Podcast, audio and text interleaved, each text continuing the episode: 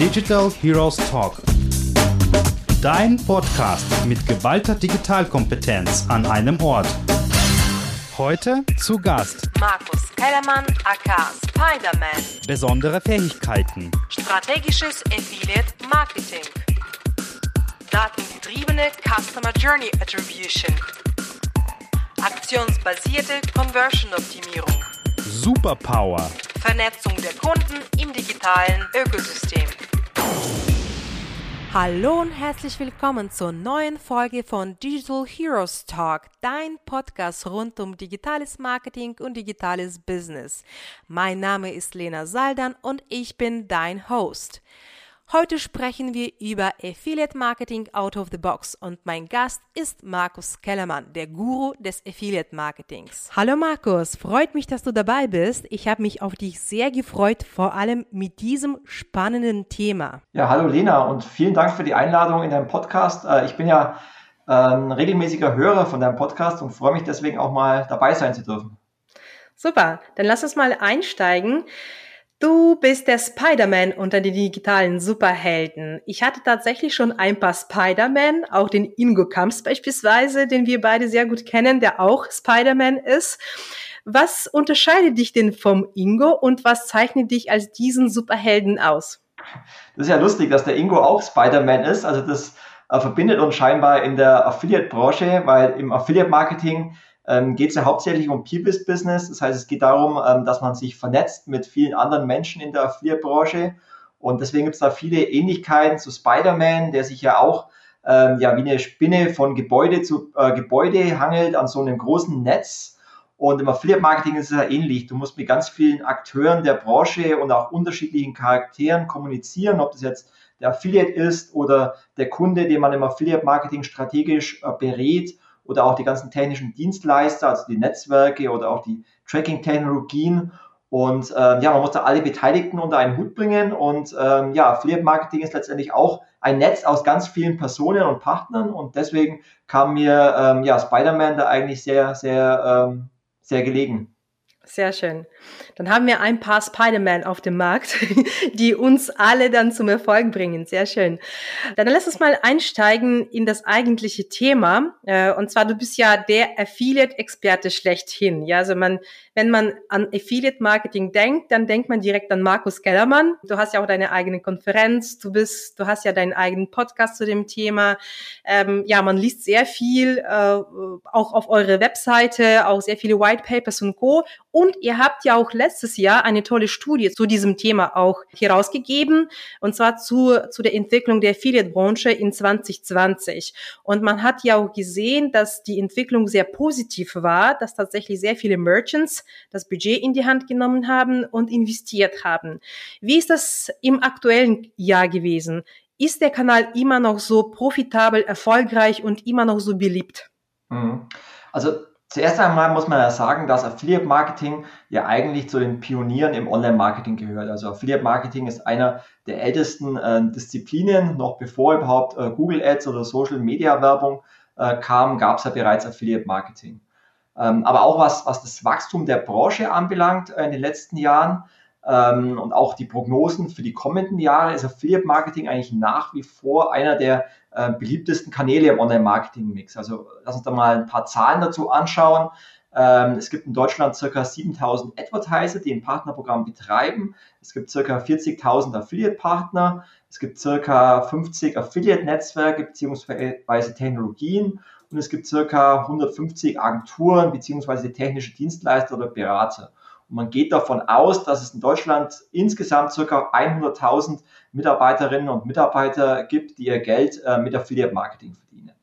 Und 2019 ähm, wurde vom Bundesverband für digitale Wirtschaft ähm, eine Erhebung veröffentlicht, dass rund 10 Milliarden Euro Umsatz im E-Commerce über Affiliate Marketing äh, in Deutschland umgesetzt werden. Das entspricht ungefähr jedem siebten Euro.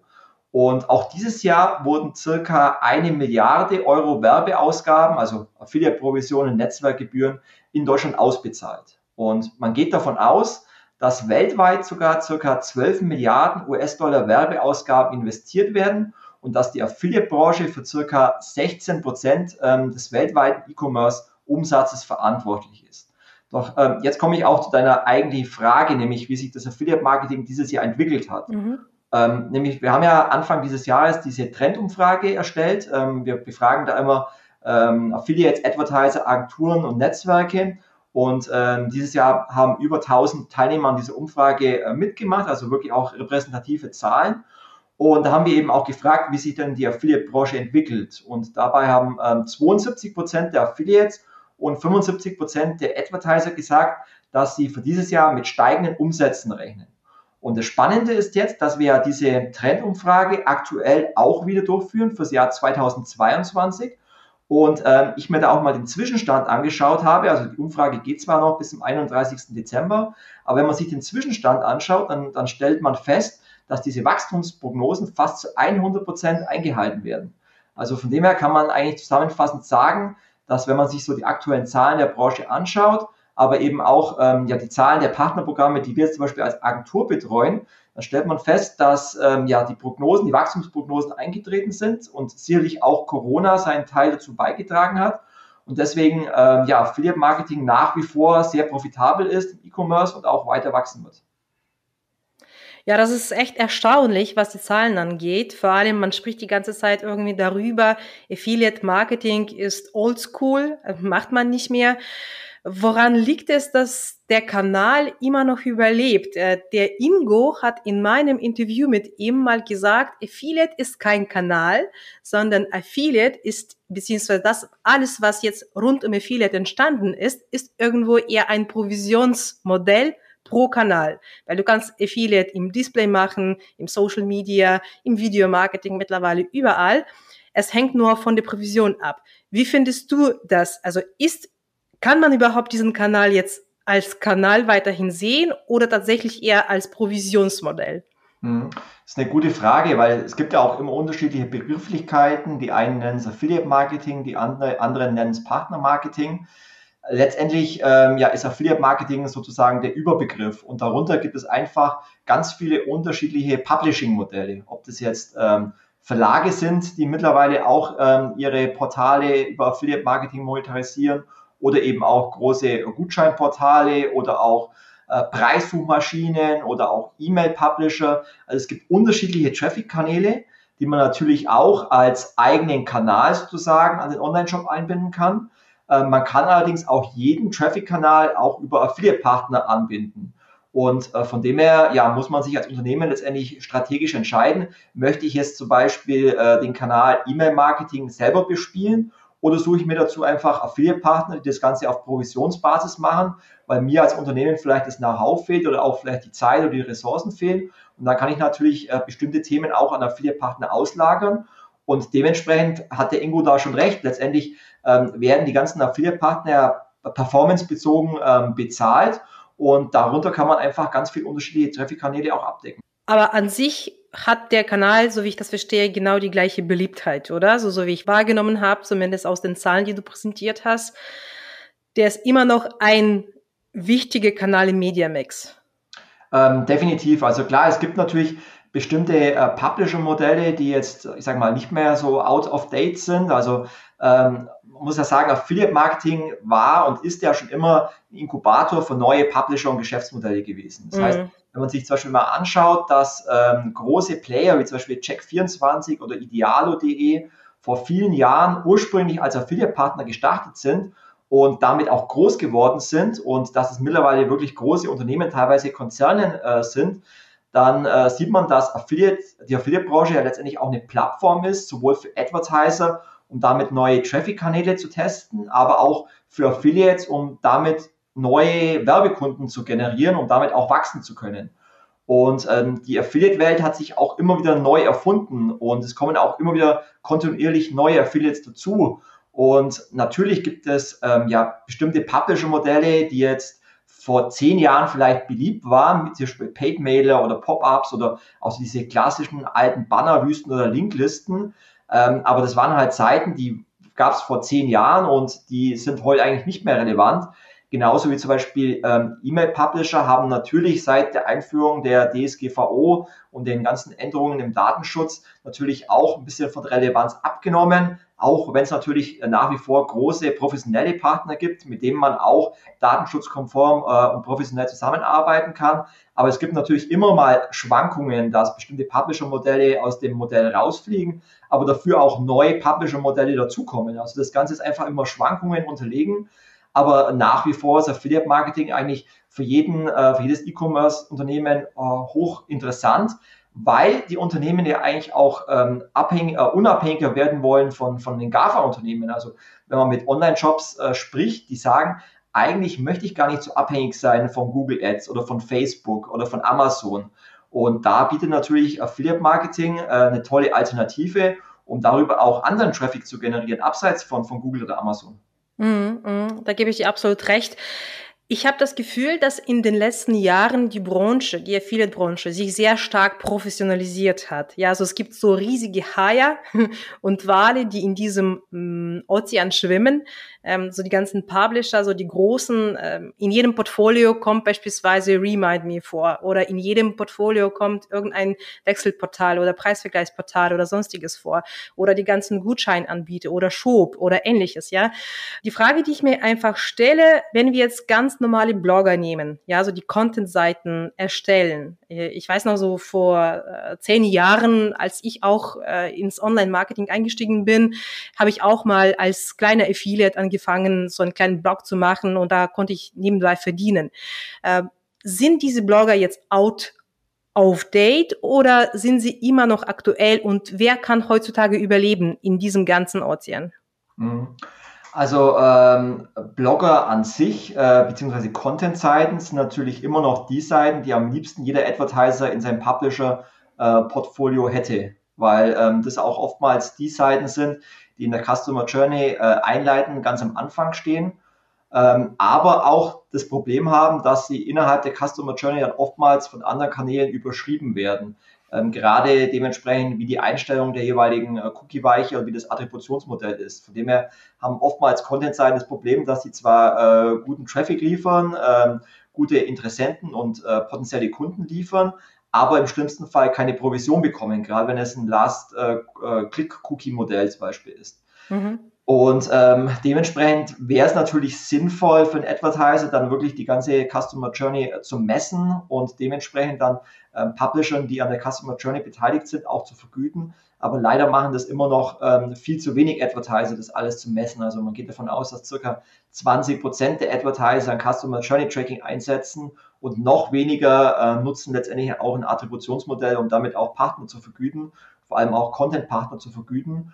Ähm, von dem her gibt es natürlich schon auch Veränderungen im Provisionsmodell. Also ähm, gerade große Content-Partner wissen natürlich, dass sie Provisionen verlieren aufgrund äh, dieser Thematik.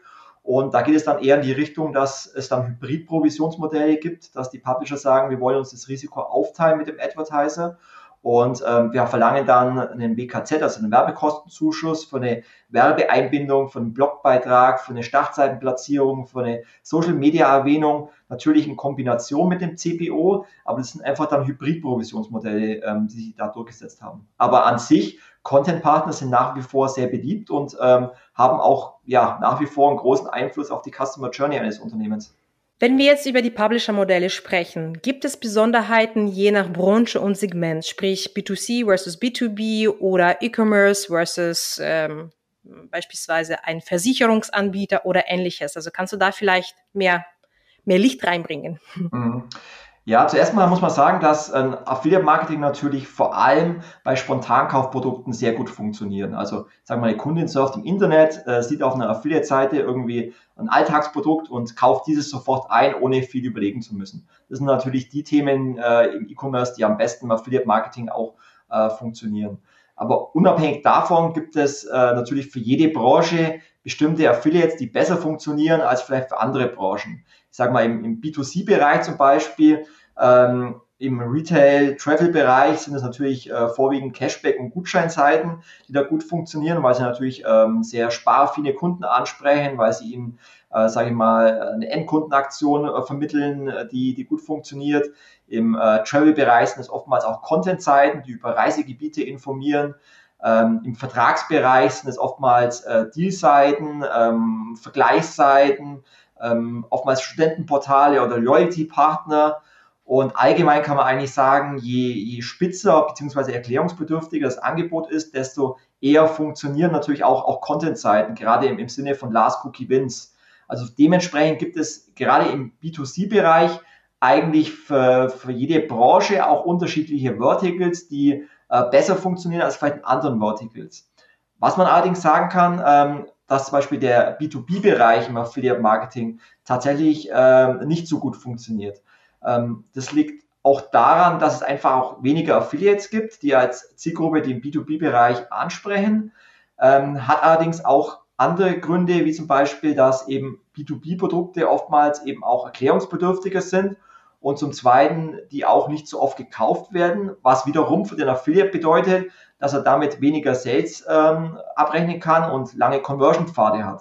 Und daher monetarisieren, sag ich mal, Webseiten, die sich eher auf B2B fokussieren, ihre Werbeplätze eher auf, auf TKP oder Festpreisbasis, weil sie damit einfach auch besser kalkulieren können. Und deswegen hat sich auch Affiliate Marketing im B2B-Bereich eigentlich noch nie so richtig durchgesetzt. Vielleicht noch mal eine Frage zu den Deal-Seiten. An sich gehen da äh, relativ viele Sparfüchse ähm, einkaufen, sagen wir so, auf die Deal-Seiten. Wie äh, werthaltig ist der Kanal beispielsweise für ein Unternehmen, das gerade nicht aus dem E-Commerce-Bereich kommt, sondern langjährige Kunden gewinnen möchte? Es hängt natürlich von der Strategie eines Unternehmens ab. Also was man nicht machen sollte, ist einfach ähm, als Advertiser blauäugig ähm, ja, Affiliate-Marketing mit sämtlichen Affiliates umzusetzen, weil dann kann es natürlich passieren, dass man danach feststellt, wenn auf einmal über eine Deal-Seite ähm, ähm, Tausende von Bestellungen generiert werden, weil es eine gute Aktion ist und man dann feststellt, ich habe eigentlich eine, nur eine sehr geringe Marge auf ein bestimmtes Produkt und der ROI stimmt einfach nicht. Äh, von dem her sollte man sich vorher eine Strategie überlegen. Und es könnte natürlich sein, dass ich als Unternehmen die Strategie habe, ich habe es äh, irgendwie ein Abverkaufsprodukt, was ich jetzt noch zum Saisonende loswerden möchte. Und da bietet es sich natürlich an, ähm, diesen Abverkauf über die Seiten zu machen, weil ich damit einfach auch sehr viele Bestellungen generieren kann. Ähm, eine andere Herangehensweise kann zum Beispiel sein, ähm, dass man sagt, ich habe zur Markteinführung eines, eines neues Produktes, möchte ich äh, Bekanntheit generieren für genau dieses eine Produkt oder für eine bestimmte Kategorie. Und diese, ähm, diese Möglichkeiten habe ich natürlich auch über Deal-Seiten. Und dann muss ich mir natürlich auch überlegen, ähm, ja, wie viel Provision kann ich denn ähm, bezahlen, wenn ich ähm, der Reichweite von Deal-Seiten dann letztendlich ein Produkt habe, was eine geringe Marge hat, dann muss ich da natürlich auch andere Provisionen ansetzen, wie sagen wir bei einer Content-Seite. Und das sind natürlich alles Fragen, die muss ich mir vorstellen. Und dann ähm, können Deal-Seiten natürlich auch ähm, ja, erfolgreich sein, aber dazu bedarf es natürlich auch einer Strategie. Und das machen halt einfach auch ähm, zu wenig Advertisers, dass sie sich überhaupt überlegen, mit welchem Publisher-Modell möchte ich welches Ziel erreichen. Mm, da stimme ich jetzt definitiv zu. Vielleicht nochmal zu den Deal-Seiten aus Wettbewerbssicht. Wenn ich so, weiß ich was, nach irgendeinem Produkt äh, suche, dann sehe ich parallel fünf verschiedene Wettbewerber. Ne? Und ähm, an sich kann man dieses Deal-Angebot relativ ähnlich aufsetzen. Äh, was denkst du, welche Merkmale sollen die Advertiser hervorheben? Wie sollen sie sich unterscheiden von den anderen Angeboten, damit sie ins Auge fallen? Also zum einen muss man mal sagen, dass gerade große ähm, Deal-Seiten, wie zum Beispiel äh, MyDeals oder auch andere, auch gar nicht jedes, Boot, äh, jedes Angebot aufnehmen, sondern zum einen entscheidet entweder die Community, welches Angebot aufgenommen wird, ähm, und zum anderen muss es wirklich ein sehr attraktives Angebot sein, damit äh, große Deal-Plattformen es überhaupt annehmen, weil ähm, es muss letztendlich auch bei den, bei den äh, Besucherinnen und Besuchern von Deal-Seiten natürlich dann auch äh, ein Angebot sein, was dann eben auch attraktiv ist für die Community der Deal-Seiten. Und die Deal-Seiten leben von ihren Communities. Da hat sich eine eigene Community um diese Deal-Seiten äh, entwickelt, die dann auch einzelne Deals hervorheben, bewerten und so weiter. Und es wäre unglaub, äh, unglaubwürdig äh, von den Deal-Seiten, wenn die da irgendwelche äh, Aktionen kommunizieren, die eigentlich gar nicht attraktiv sind. Das muss man zum einen wissen, dass nicht jedes Angebot von den Deal-Seiten auch angenommen wird. Und ähm, wenn, ja, und dann kann man eigentlich auch gar nicht sagen, dass man ähm, letztendlich äh, vergleichbar sein möchte mit einem Wettbewerber, weil äh, wenn du zum Beispiel auf den, auf den Strombereich ansprichst, dann ist es natürlich schon so, dass jeder Stromanbieter natürlich seine, seine Rabattaktion hat, seine Neukundenaktion hat. Mhm. Aber auch da ähm, muss man sich vorher überlegen, ähm, was möchte ich denn überreich, äh, überhaupt erreichen, weil gerade im Strombereich ist es ja so, da gibt es äh, oftmals diese Churn Rate und man möchte ja eigentlich eher qualitativ hochwertige ähm, Kunden erreichen. und möchte eigentlich keine Kunden erreichen, die dann ähm, jetzt den Vertrag ähm, abschließen, in dem Wissen, dass sie in einem Jahr wieder wechseln. Und sowas muss man natürlich auch auf dem Schirm haben. Und da geht es dann eher darum, wenn ich wirklich als Unternehmen äh, einen Kunden gewonnen habe über eine Deal-Seite, dann geht es darum, Bestandskundenbindung zu machen, was auch ganz viele vergessen. Das heißt, mhm. ich habe zwar einen Kunden gewonnen über einen Affiliate-Partner, aber damit ähm, ist der Advertiser nicht aus der Pflicht, sondern dann geht es darum, wirklich Bestandskundenbindung zu machen, den Kunden regelmäßig äh, Newsletter zuzuschicken, attraktive Angebote zuzuschicken und ihn wirklich äh, mit, mit, mit einem guten Service auch zu halten. Und dann lohnen sich auch die Seiten, weil wenn ich es als Advertiser schaffe, dass der Kunde auch länger bleibt, weil ich ihm einen guten Service anbiete, ähm, dann kann ich da einfach auch entsprechende Provisionen bezahlen. Ja, ja, absolut. Sehe ich wie du. Wir haben relativ viel gerade über verschiedene Publisher gesprochen. Ähm, jetzt äh, sind die Deal-Seiten ähm, im Fokus gewesen. Dann hatten wir schon Kontenseiten genannt, äh, äh, Gutscheine, Anbieter. Wie sieht grundsätzlich ein perfektes Publisher-Portfolio im Mix aus? Welche Publisher sollte man insgesamt aggregieren, damit man sagt, das ist mein gutes, werthaltiges, äh, margenreiches Portfolio? Also am, am besten ist es natürlich immer, wenn man ein ausgewogenes Publisher-Portfolio hat, um damit auch ähm, ja, Abhängigkeiten von einzelnen Partnern oder Partnermodellen zu vermeiden. Also mit ausgewogen meine ich, dass man in seinem Portfolio verschiedene Modelle und Partner hat. Also wenn man sich so ein Kreisdiagramm vorstellt, dann sollten die einzelnen Publisher-Modelle optimalerweise alle gleich groß sein und zum Beispiel nicht jetzt 90 Prozent der Sales über Gutscheinpartner kommen. Und dann ist es eben auch ganz wichtig, dass man je Publisher Verticals jeweils auch die Top-Partner im Portfolio hat, also zum Beispiel im Bereich Cashback, Loyalty, Partner wie Schub und Cash äh, und Payback, im Bereich Gutscheine, zum Beispiel Partner wie Sparwelt oder Coupons.de oder im Content-Bereich zum Beispiel Verlagshäuser wie Boda mit Focus und Chip und so weiter. Und damit hat man dann schon mal eine sehr gute Basis, auf die man aufbauen kann. Und Daily Business ist es dann natürlich auch immer kontinuierlich eine Akquise zu machen und damit neue Partner zu gewinnen. Also Scouting von relevanten Webseiten, die man anspricht und die man dann letztendlich von seinem eigenen Partnerprogramm überzeugen muss. Aber ähm, der, der Mix aus ausgewogenen Publisher-Modellen, großen Top-Partnern, je Vertical und dann noch die kontinuierliche äh, Gewinnung neuer Partner ist eigentlich so die perfekte Mischung, um damit letztendlich auch erfolgreich zu sein. Wie geht ihr bei dem Scouting genau vor? Ich habe manchmal das Gefühl, dass viele Portfolios sind die gleichen, die auch seitens Agenturen angeboten werden und manchmal fehlt da mh, hm, an dem Innovationsgrad, sagen wir mal so. Was würdest du empfehlen? Wie soll man diesem, bei diesem Scouting vorgehen und wo kann man noch nach neuen Ideen suchen? Mhm.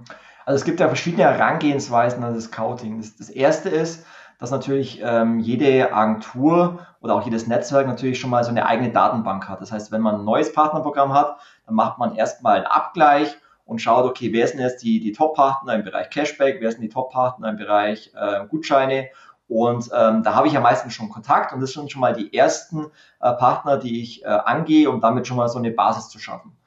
Und der nächste Schritt ist dann, dass man natürlich kontinuierlich neue Partner gewinnen möchte. Und ähm, da geht man so vor, dass man erstmal ein Brainstorming macht und schaut, ähm, welche äh, Partner, also welche Zielgruppe möchte ich denn überhaupt mit meinem Online-Shop erreichen? Also es ist immer zielgruppenspezifisch. Ich habe einen Online-Shop zu einem bestimmten Thema und dafür gibt es eine, Teuf äh, eine Käuferzielgruppe. Und dann gibt es für jedes, ähm, für jede Zielgruppe gibt es nochmal Unterkategorien um bestimmte Themen.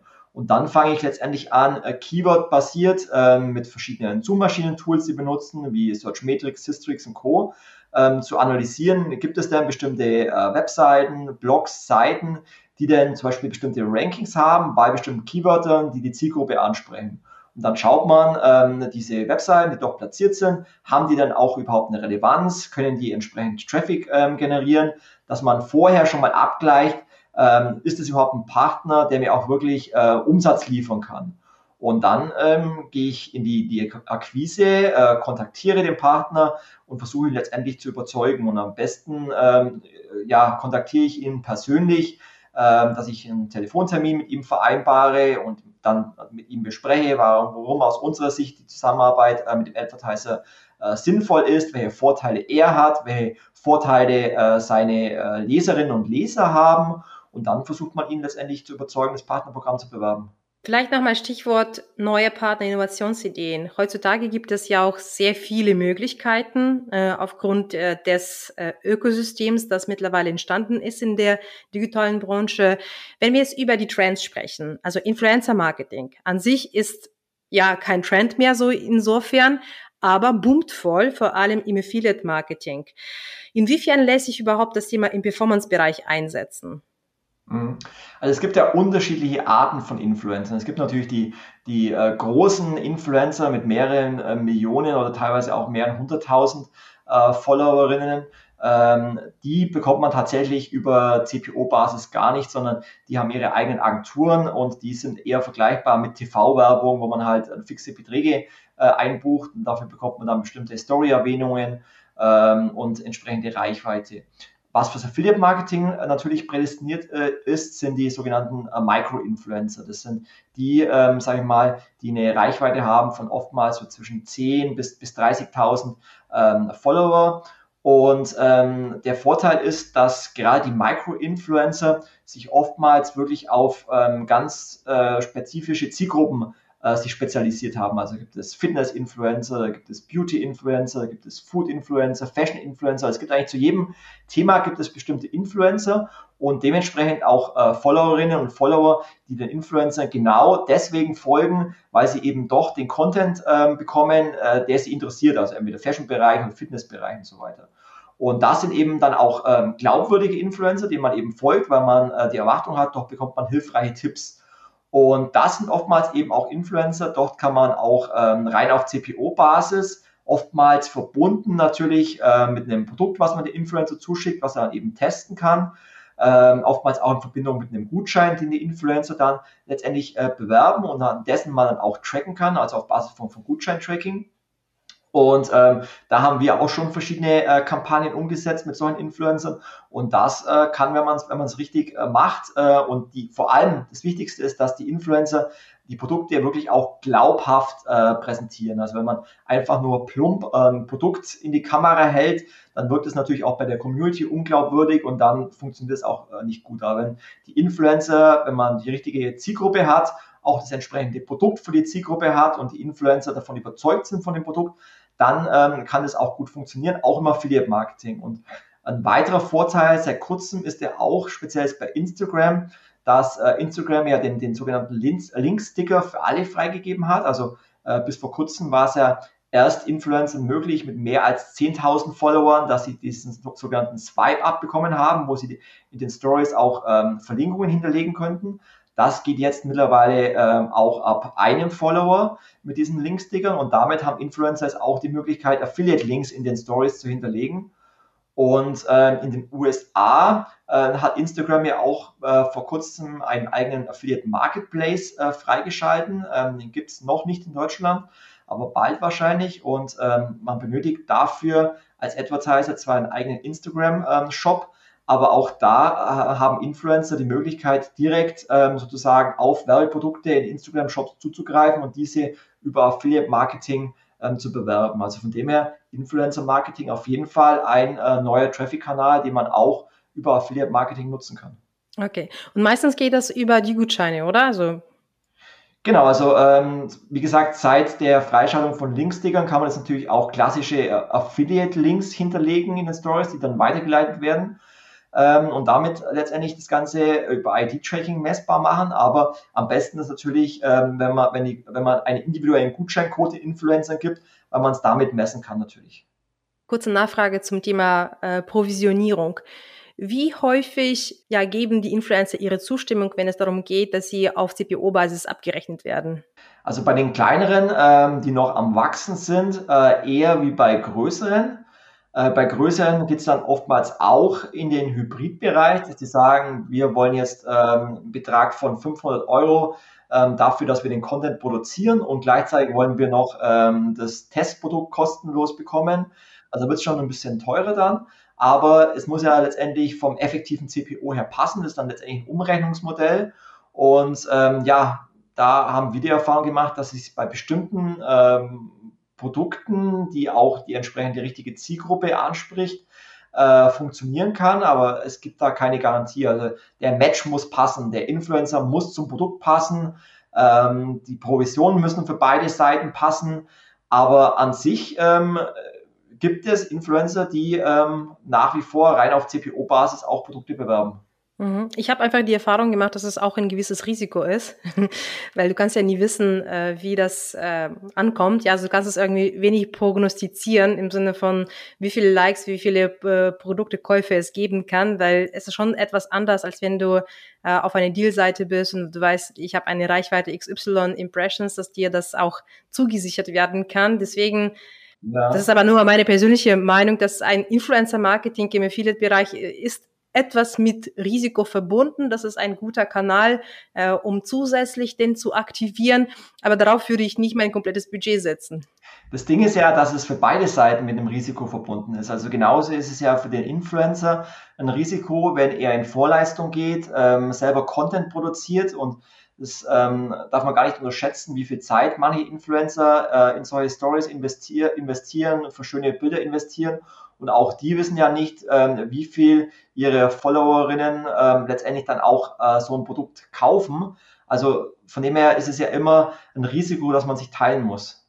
Okay, dann lass uns mal in den Social Media Kanal nochmal hüpfen. Ähm, Influencer Marketing ist irgendwo auch Social Media Marketing. Was ist noch grundsätzlich möglich und inwiefern äh, ist Facebook immer noch der Kanal im Social Media Mix, den man wahrnehmen soll? Genau, also letztendlich Influencer ist ja ein übergeordneter Begriff und es gibt ja die Influencer jetzt nicht nur Instagram, sondern es gibt ja auch Facebook-Communities, es gibt TikTok, es gibt äh, Twitch. Ähm, Social Media ist ja mittlerweile wirklich sehr vielfältig und in jedem Bereich gibt es letztendlich auch, auch Influencer, ähm, die man nutzen kann und ähm, letztendlich ja auch, sagen wir mal, Affiliates mit einer großen Community, wie zum Beispiel jetzt äh, MyDeals oder andere, ähm, sind ja letztendlich mittlerweile auch Social Media Reichweite, die man auch im Deal-Bereich zum Beispiel äh, nutzen kann. Ähm, von dem her kann man jetzt, sage ich mal, Social Media jetzt gar nicht rein auf Facebook begrenzen, sondern man muss eigentlich den Überbegriff Influencer nennen, die wiederum unterschiedliche Kanäle letztendlich nutzen. Mhm. Was würdest du denn sagen, also wenn ich Affiliate bin, also wenn ich tatsächlich Geld verdienen möchte, äh, dann äh, auf welchen Kanal soll ich setzen? Weil Contentproduktion kostet eben Geld und Zeit, wie du sagst. Ähm, auch äh, man muss ja auch kreativ sein, um einfach spannend zu bleiben für sein Publikum.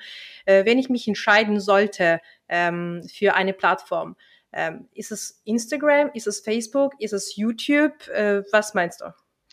Also ich glaube, der, der, der, falsche Weg ist schon mal ähm, für einen Influencer sich zu überlegen, wo kann ich Geld verdienen, sondern der, der, die erste Herangehensweise muss sein, wie kann ich mir Reichweite aufbauen, vor allem glaubwürdige Reichweite aufbauen. Erst wenn ich das geschafft habe, ähm, dann kann ich mir Gedanken machen, wie kann ich das Ganze auch monetarisieren, wie kann ich damit Geld verdienen. Also das sollte eigentlich der, der richtige Weg sein, wie ähm, sich zu überlegen, okay, da gibt es das Influencer-Marketing und ich möchte jetzt mit Influencer-Marketing Geld verdienen, sondern eigentlich muss die Herangehensweise von dem Influencer genau andersrum sein.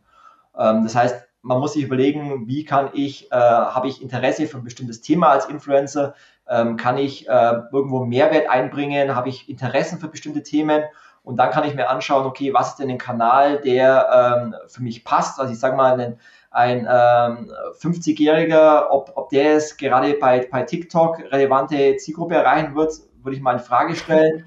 Ähm, genauso wird wahrscheinlich ein 14-Jähriger nicht mehr auf Facebook aktiv sein. Also jeder hat ja mit seinen Interessen ähm, unterschiedliche Plattformen, zu, zu einem passen und äh, auch entsprechende Communities, die dann ihm folgen aus bestimmten Gründen. Und diese ganzen Faktoren spielen da alle mit ein. Also das kann man gar nicht so pauschalisieren, aber äh, um es abzuschließen, kann man sagen, letztendlich erst muss man sich die Reichweite aufbauen, muss man sich erarbeiten, muss glaubwürdig seiner Community äh, Themen präsentieren, äh, Zeit investieren und dann kann ich letztendlich meiner Community auch immer wieder Angebote unterbreiten und damit letztendlich auch Geld verdienen. Gut, welche weitere Trends gibt es, auf die die Merchants noch setzen sollen? Ganz viele. Also klar, Mobile Marketing ist natürlich nach wie vor ein Thema, gerade wenn man sieht, dass zum Beispiel bei bei Avin, bei dem Affiliate-Netzwerk, mittlerweile über 50 Prozent aller äh, Bestellungen über Mobile Devices ähm, generiert werden. Da sieht man, dass es da Veränderungen ähm, gibt in der, in der Nutzung von, von Devices. Und äh, dementsprechend ist es natürlich auch wichtig, sich mit dem Thema Cross-Device-Tracking zu beschäftigen. Das heißt, das der, der, Messen aller Kanäle bis zum Kauf, ähm, also über welche, über welchen Touchpoint, über welchen Kontaktpunkt, über welche Plattform äh, kam denn ein Kunde, bis er letztendlich im Shop eingekauft hat. Und ähm, da hat zum Beispiel auch unser Trendreport ähm, ergeben, dass ähm, mit 43 Prozent der Affiliates ähm, einer der Top 5 Wünsche war, ähm, dass die Advertiser ein Cross-Device-Tracking eben einsetzen. Genau aus dem Grund, weil eben mittlerweile über 50 Prozent Mobile-Traffic generiert werden. Aber dennoch passiert da immer noch zu wenig. Also klar, viele haben zwar mittlerweile das Mobile-Tracking der Affiliate-Netzwerke ähm, eingebunden, aber das sollte eigentlich standardmäßig mittlerweile schon der Fall, Fall sein. Es gibt auch Mobile-Werbemittel, die äh, mittlerweile genutzt werden. Aber gerade dieses device-übergreifende Cross-Device-Tracking ähm, ja, nutzen laut unserer Umfrage erst 12% der Advertiser und da ist auf jeden Fall noch, noch viel Luft nach oben, um es schön zu sagen. Mhm. Und was wäre dann die Möglichkeit für die Vermarktung? Äh, sprechen wir da über, weiß ich was, Native Advertising Formate im mobilen Bereich oder äh, Display Ads im, äh, in irgendwelchen ähm, Apps, äh, die kostenlos zur Verfügung stehen? Also über welche Formate sprechen wir da im mobilen Bereich? Also erstmal geht es darum, wirklich ähm, ein, ein Cross-Device-Tracking als Advertiser zu nutzen. Also es gibt ja viele Anbieter wie zum Beispiel äh, Cross-Engage, wie äh, Google Analytics, wie eMetric, wie äh, Piwik Pro, die an sich die Technologie für Cross-Device-Tracking eben zur Verfügung stellen.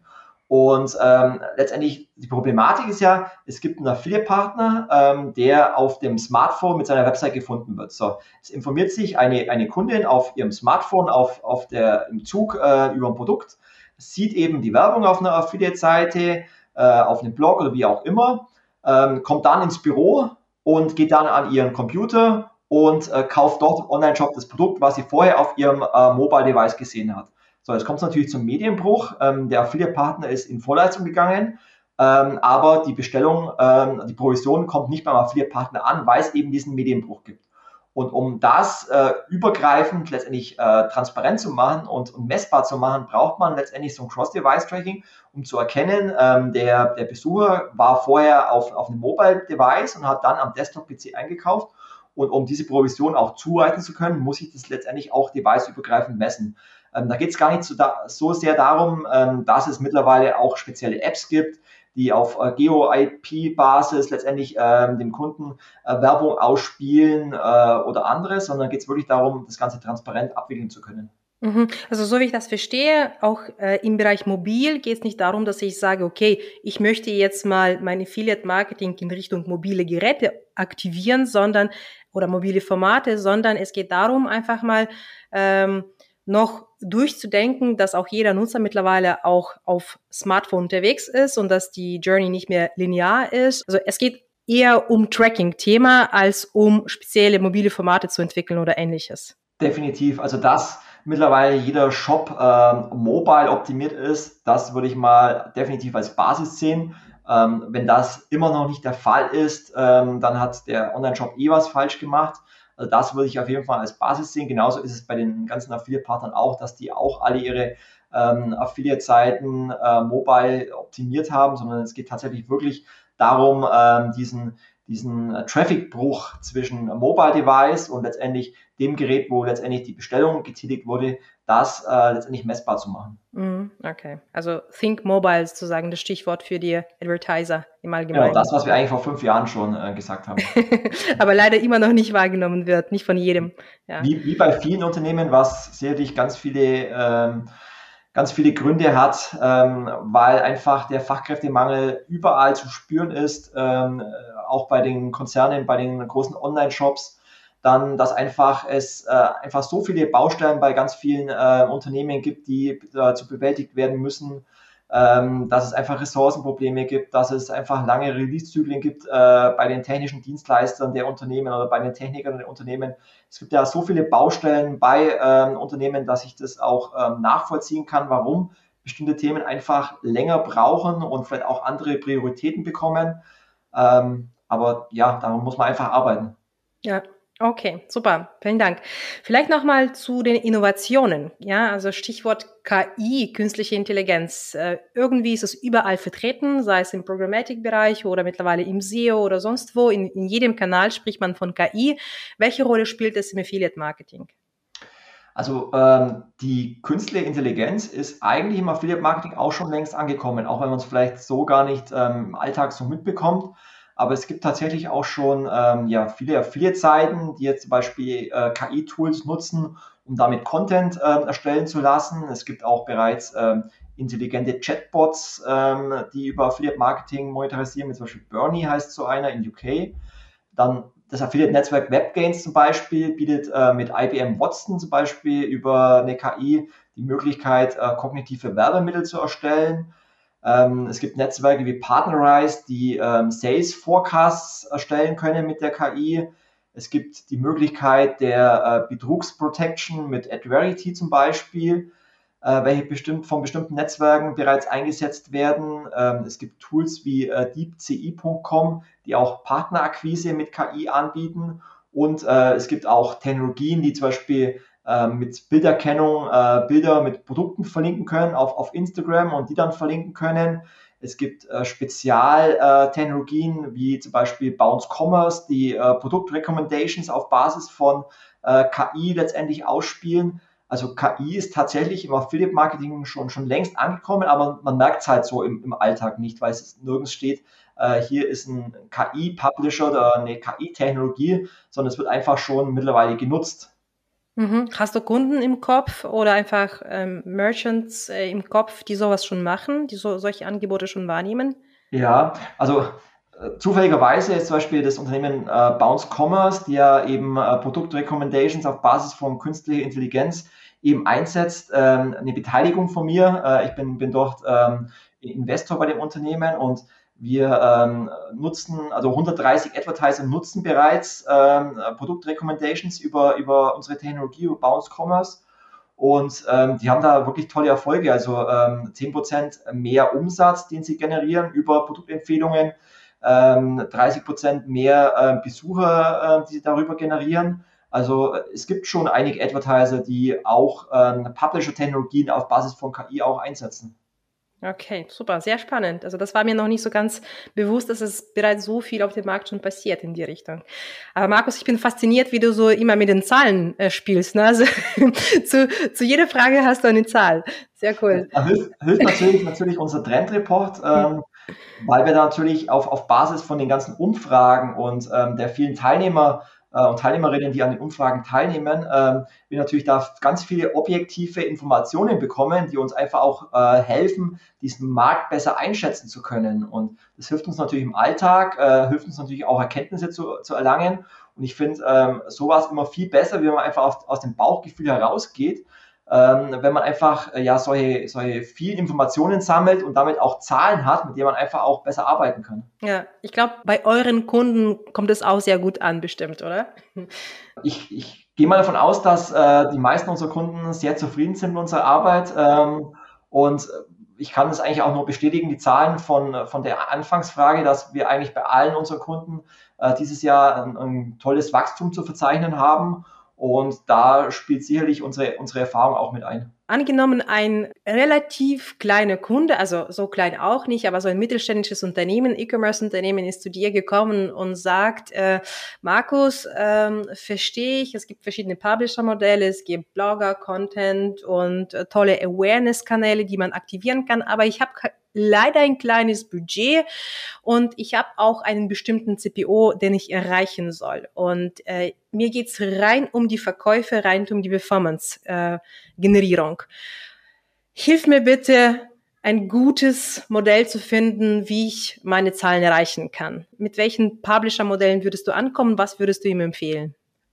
Also das, das, Schöne ist ja, der schöne Nebeneffekt vom Affiliate Marketing, dass äh, man in der Regel ja auf CPO vergütet aber dass man ja on top ähm, noch die, ich sage mal, kostenlose Werbeleistung äh, von dem Affiliate-Partner mitbekommt, die man ja sonst woanders auf TKP-Basis ein, äh, einkaufen würde. Ähm, das heißt, das muss man ja auch mal erwähnen, dass jeder Affiliate-Partner, der ein Partnerprogramm bewirbt, ja äh, auch nochmal eine Werbeleistung äh, mitbringt, äh, indem er die, die Banner platziert, indem er generell ähm, ja, ein Produkt empfiehlt. Und das ist natürlich schon mal generell der, der schöne Nebeneffekt. Und ähm, was natürlich für eine gute Performance immer hilft, ist, wenn man natürlich äh, für die Endkunden ein attraktives Angebot hat. Also Ähm, ob es jetzt äh, bestimmte äh, günstige Produkte sind, äh, eine Sales-Kategorie, ein Gutschein, andere Aktionen. Und da hilft es natürlich auch immer, äh, strategisch eine Aktionsplanung durchzuführen. Also es gibt ja, sagen wir mal, von, von jedem Unternehmen eigentlich, die professionell E-Commerce betreiben, gibt es ja eine Marketingplanung wo sie mit saisonalen Aktionen ähm, planen, wie zum Beispiel zu Ostern oder zu Black Friday oder zu Weihnachten. Und genau solche Planungen haben auch die großen Affiliates. Auch die haben Media Kits, wo sie äh, zu Ostern Aktionen machen, wo sie dann vielleicht einen speziellen Newsletter verschicken oder eine spezielle Social Media Aktion durchführen. Und dann muss man halt hergehen und muss diesen, diese beiden Planungen übereinander legen. Also die eigene Marketingplanung und die Planung des Affiliates. Und daraus erstellt man letztendlich eine, eine strategische Aktionsplanung fürs Affiliate-Marketing. Und wenn ich dann hergehe und sage, ich mache jetzt zu den bestimmten Aktionen, äh, zu den speziellen saisonalen äh, Peaks eine, eine Endkundenaktion, dann hilft mir das natürlich schon mal, ähm, ja, mehr Endkunden zu erreichen. Und das ist schon mal der erste Tipp, den ich mitgeben würde, jedem Advertiser, ähm, strategisch an das Thema Affiliate Marketing ranzugehen und nicht einfach sagen, ähm, hier habe ich jetzt ein CPO und da möchte ich jetzt irgendwie Sales generieren, sondern das ganze Thema strategisch anzugehen und da auch eine Planung zu machen. Ähm, das zweite ist, wir hatten vorher das Thema äh, Influencer Marketing, auch da ist es so, dass äh, auch das sehr gut auf, auf Sales und Performance äh, einzahlen kann. Gerade wenn man eben die, die richtigen Influencer gefunden hat, die gut funktionieren und man dann mit dem auch eine langfristige Partnerschaft aufbaut. Ähm, auch das ähm, kann salesmäßig gut funktionieren. Und der dritte wichtige Tipp ist das ganze Thema Customer Journey Tracking, was nach wie vor auch leider zu kurz kommt in der Affiliate-Branche. Aber ähm, da geht es auch gar nicht so sehr darum, ähm, jetzt eine automatisierte Attribution einzubauen, sondern über ein Customer Journey Tracking einfach auch wertbeitragende Affiliates zu erkennen. Also ich hatte es vorhin schon angesprochen, Content Publisher sind oftmals in der Customer Journey ganz am Anfang, werden dann allerdings irgendwann von einem anderen Marketingkanal überschrieben. Wenn ich allerdings die komplette Customer Journey bis zum Kauf messe, transparent mache und ich sehe, da ist am Anfang ein wertbeitragender Affiliate, der mir zwar viele ähm, Kunden liefert, aber eben äh, wenig Provisionen bekommt. Dann kann ich natürlich hergehen und kann sagen, diesen speziellen Partnern zahle ich jetzt eine spezielle äh, WKZ-Provision ähm, oder andere Provisionsmodelle, weil ich deren Traffic weiterhin haben möchte. Äh, weil wenn mir der verloren geht, dann verlieren auch andere Touchpoints und letztendlich kommt dann am Ende kein Sale zustande. Aber das kann ich natürlich nur herausfinden, wenn ich auch wirklich ein Customer Journey äh, Tracking einsetze. Und das sind so, und dann der, der vierte Tipp vielleicht noch abschließend dazu, ähm, da habe ich vorhin schon mal erwähnt, das Wichtigste ist dann nach wie vor auch für den, für den kleinen Kunden die Kundenbindung, weil wie gesagt, alle Affiliates liefern mir Traffic in den Online-Shop, dafür bezahle ich äh, einen, einen CPO und dann ist es letztendlich die Herausforderung, aus einem Kunden, der über einen Affiliate-Partner kommt, einen Bestandskunden zu machen. Weil wenn ich weiß, ein Kunde kauft nicht nur einmal, sondern fünf oder sechs Mal, dann habe ich natürlich einen ganz anderen Customer Lifetime Value und kann dementsprechend auch ganz andere Provisionen bezahlen, wie wenn ein Kunde nur einmal kauft. Ist definitiv eine Wissenschaft für sich. ja. Du hast ein Thema genannt, und zwar das Thema Tracking, was jeder Merchant unbedingt mitnehmen soll. Dann lass uns mal das noch als äh, Wrap-up nehmen, und zwar, welche Herausforderung hat überhaupt die Branche in Bezug auf Internet Tracking Prevention, weil ich glaube, jeder Advertiser beschäftigt sich gerade mit diesem Thema Cookies, Third-Party-Cookies Abschaffung. Also aktuell gibt es ja hinsichtlich ähm, Datenschutz ja ganz viele Baustellen. Also ähm, ich sage nur TTDSG, was jetzt seit 1.12. Äh, neues Gesetz ist, oder auch die anstehende E-Privacy-Verordnung, ähm, die aus der E-Privacy-Richtlinie basiert, die noch äh, offen ist. Ähm, also dieses Thema wird uns auch die nächsten Jahre äh, noch begleiten und das wird sicherlich eine Herausforderung für Advertiser und Publisher, ähm, auf die sie sich einstellen müssen und ähm, dass sie letztendlich auch bewältigen müssen. Ähm, ich glaube, auf, auf, das Thema die TDDSG und E-Privacy einzugehen, da bräuchten wir wahrscheinlich nochmal einen eigenen Podcast. Aber du hast jetzt auch speziell nach, nach äh, ITP gefragt und mhm. das ist ja letztendlich die Tatsache, dass immer mehr Browser äh, Third-Party-Cookies blockieren. Und an sich muss man sagen, dass die Affiliate-Branche dafür eigentlich schon ähm, sehr gut gewappnet ist, weil alle Affiliate-Netzwerke und Technologien ja mittlerweile auch äh, ein Tracking auf Basis von First-Party-Cookies anbieten. Ähm, das Problem ist, dass ähm, ich würde mal sagen, bestimmt ähm, 30 bis 40 Prozent der Advertiser noch ein veraltetes Third-Party-Tracking einsetzen, obwohl es von allen Netzwerken bereits neue äh, Tracking-Modelle gibt auf, auf Basis von First-Party-Tracking. äh, wodurch ITP eigentlich ähm, kein, kein großes Problem mehr ist. Ähm, aber der Herausforderung muss man sich stellen, man muss sich informieren, äh, was sind die aktuellen Tracking-Methoden, ähm, sind die in meinem Online-Shop eingebunden, muss ich daran was ändern. Ähm, sicherlich auch das Thema Consent Management, also das Einholen des, des Cookie-Opt-ins, ist eine große Herausforderung. Dann auch die, die Weitergabe des, des Consents, also des Opt-ins ans Netzwerk ist eine Herausforderung. Also das ganze Thema Tracking mal ähm, umzukrempeln, mal von vorne bis hinten durchzuspielen, das ist sicherlich ein Thema, ähm, was, was, was man bewältigen muss. Dann vielleicht noch zwei abrissende Fragen. Die erste Frage ist, welche Bücher, Blogs, Zeitschriften, Podcasts würdest du empfehlen, wenn man sich im Bereich Affiliate Marketing weiterbilden möchte? Ähm, also wenn man sich jetzt speziell über Affiliate Marketing weiterbilden möchte und sich dort auf dem Laufen halten möchte, kann ich zum einen mal ähm, den Affiliate Conference Club empfehlen. Also man, man kann sich dort kostenlos anmelden unter ähm, affiliate-conference.de slash club. Ähm, dort gibt es mehrere hunderte von äh, Stunden Videomaterial, von Konferenzaufzeichnungen, von Webinaren zu sämtlichen Themen der, der letzten Jahre. Ähm, es finden dort auch regelmäßig äh, digitalen Meetups statt, ähm, über, bei, bei denen man sich über neue Trends informieren kann und nächstes Jahr im November findet ja auch wieder hoffentlich das zehnjährige Jubiläum der Affiliate Conference im Hilton am Münchner Flughafen statt. Ähm, also das ist schon mal eine Plattform, da kann man sich über Trends informieren. Ähm, dann kann ich natürlich äh, meine beiden Bücher empfehlen, also Affiliate mhm. Marketing Insights Teil 1 und Teil 2 äh, bei Amazon, wobei es eher so äh, für die Fortgeschrittenen interessant ist.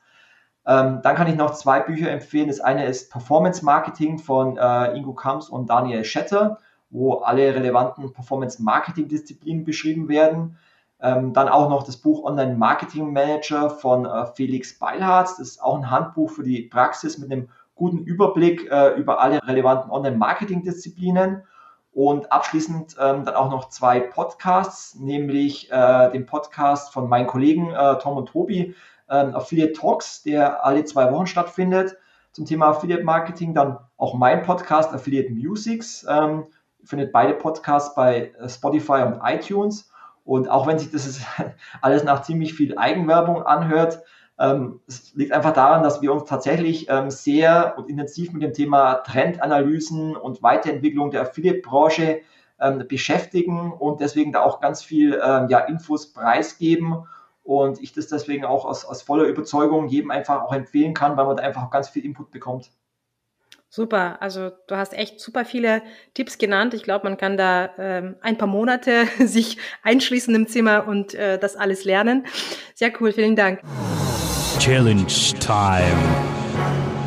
Gibt es eine Person, die du mir empfehlen könntest, die ich unbedingt hier zu diesem Podcast einladen soll? Er soll ein Superheld im digitalen Bereich sein.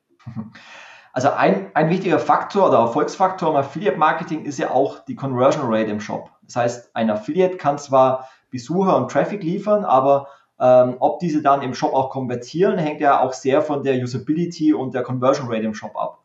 Und dementsprechend äh, kann ich ähm, besten Herzens den Gabriel Beck empfehlen, der auch Conversion Doctor genannt wird. Und äh, er ist Managing Director bei Conversion äh, Kraft oder Konversionskraft mhm. und eigentlich so einer der besten Experten zum Thema Conversion-Optimierung in Deutschland. Und ähm, das wäre sicherlich auch jemand, der sehr viel Input und sehr viel Themen äh, beitragen kann. Vielen Dank. Das ist definitiv eine gute Empfehlung. Konversionskraft, da schließt sich der Kreis, da bin ich auch ein großer Fan von. Daher ähm, lade ich gerne ein. Super. Ähm, Markus, vielen lieben Dank sehr viel gelernt, sehr viel mitgenommen. Tatsächlich hatten wir über sehr viele Out-of-the-Box-Ideen gesprochen und ich glaube, das war definitiv äh, ein sehr guter Beitrag für jeden äh, Affiliate-Marketier oder allgemein Online-Marketier, äh, den man nicht verpassen darf. Vielen Dank für die Einladung. Danke, ciao. Ciao. Digital Heroes Talk Dein Podcast mit geballter Digitalkompetenz an einem Ort.